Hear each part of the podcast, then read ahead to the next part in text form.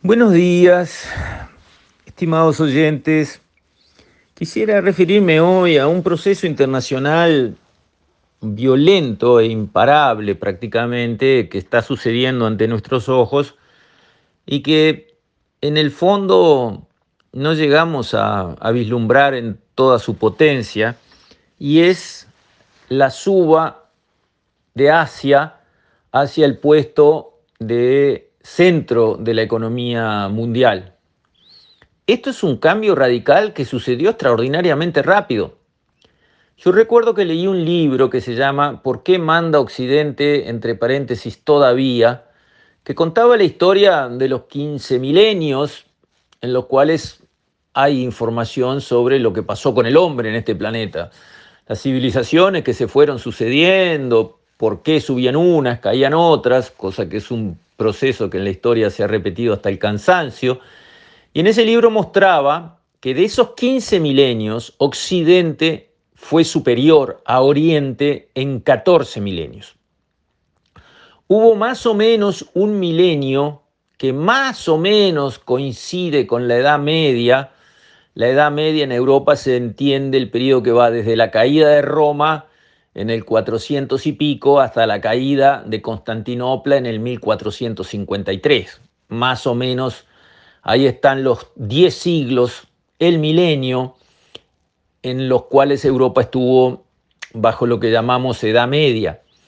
En ese periodo mundial que termina cuando arranca, digamos, el Renacimiento en Europa y el Renacimiento vino con el descubrimiento también de América por otro lado, con los recursos enormes que llegaron a Europa desde América, que permitieron financiar la revolución industrial de Europa, porque ya esa libertad de pensamiento que trajo eh, el Renacimiento permitió impulsar a la ciencia y la ciencia generó la revolución industrial y la revolución industrial con eh, la plata y el oro que llegó desde América conquistada, eh, digamos, permitió que Europa, básicamente, eh, Occidente era Europa en ese momento, pegara saltos hacia adelante que dejaron atrás por lejos la parte asiática del mundo.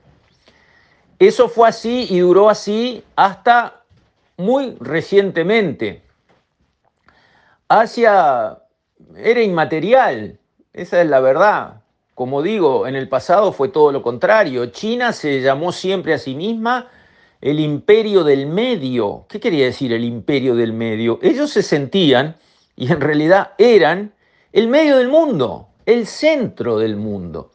Después, cuando decidieron encerrarse, y ahí hay otro ejemplo histórico de cómo encerrar una nación, encerrar una economía, la lleva al fracaso. Yo que siempre defiendo abrir la economía, abrirse al mundo, competir contra todos, pagar los costos que haya que pagar y que son altos, sí señor, por estar abiertos, compitiendo y jugando en primera división, China hizo lo contrario, se encerró la muralla china, liquidó la flota eh, del emperador que gobernó en 1400 y poquito, 402, 410, que había hecho una flota poderosísima que venía expandiéndose por el mundo, liquidaron la flota, hicieron la muralla, se alejaron del mundo, se encerraron y desaparecieron.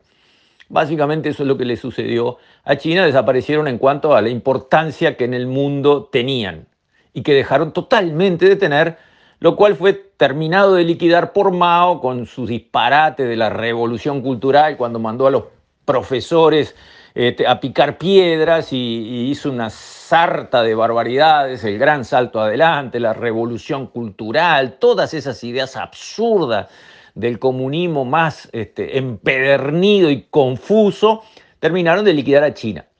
Después con Deng Xiaoping en el 78 dijo, no importa que el gato sea blanco o sea negro, lo que importa es que case ratones, le llamaremos socialismo a lo que funcione y se fueron hacia el capitalismo, hacia el mercado y hacia funcionar con lo que sabemos que funciona, que es lo que conocemos.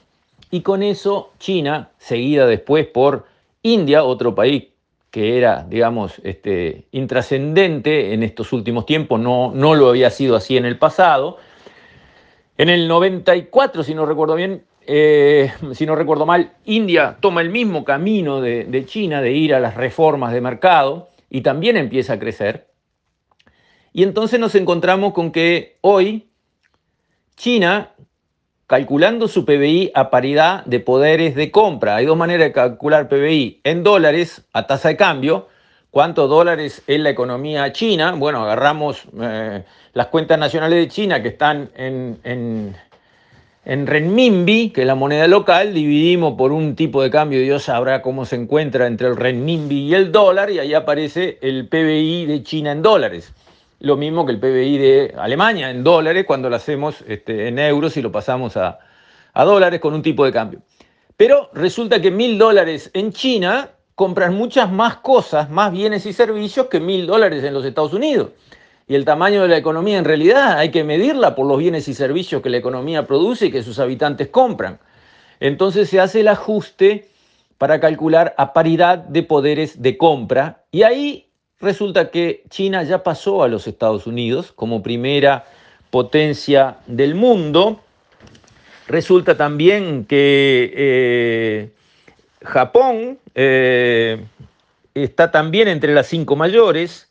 La India, que en el 2000 era la quinta economía mundial, pasó a ser la tercera. O sea, pasamos de un ranking de los cinco más grandes. En el 2000 era Estados Unidos, China, Japón, Alemania y la India. Se espera que para el 2023 sea China, Estados Unidos, India, Japón y Alemania en quinto lugar, cambiando el sexto Francia por Indonesia. Se nota la suba de las economías, no solo de las dos grandes, China e India, sino también Indonesia sube, Vietnam sube, eh, Tailandia sube, Cambodia sube, y así van todas esas economías asiáticas subiendo de tal manera que hoy ya, de las 30 ciudades más grandes del mundo, 21 están en Asia. En Asia está la mitad de la clase media mundial. Y, por ejemplo, en el 2007 los asiáticos, eh, desde el 2007 los asiáticos han estado comprando más automóviles y camiones que personas en cualquier otra región. Y para el 2030 comprarán tantos vehículos como el resto del mundo combinado. O sea, por varios lados se ve esa subida fuerte de Asia hacia el centro de la economía mundial, donde ya está operando y desde ese punto de vista ese cambio traerá consecuencias para todo el planeta. Ese cambio lo tenemos que primero visualizar, segundo entender y tercero actuar en consecuencia. Tarea muy importante para nuestro país que por ser chico tiene que ser un país muy abierto y tiene que estar bien integrado con la economía mundial, especialmente con aquella parte de la economía mundial que funciona y crece más. Con esto, estimados oyentes, me despido. Hasta mañana, si Dios quiere.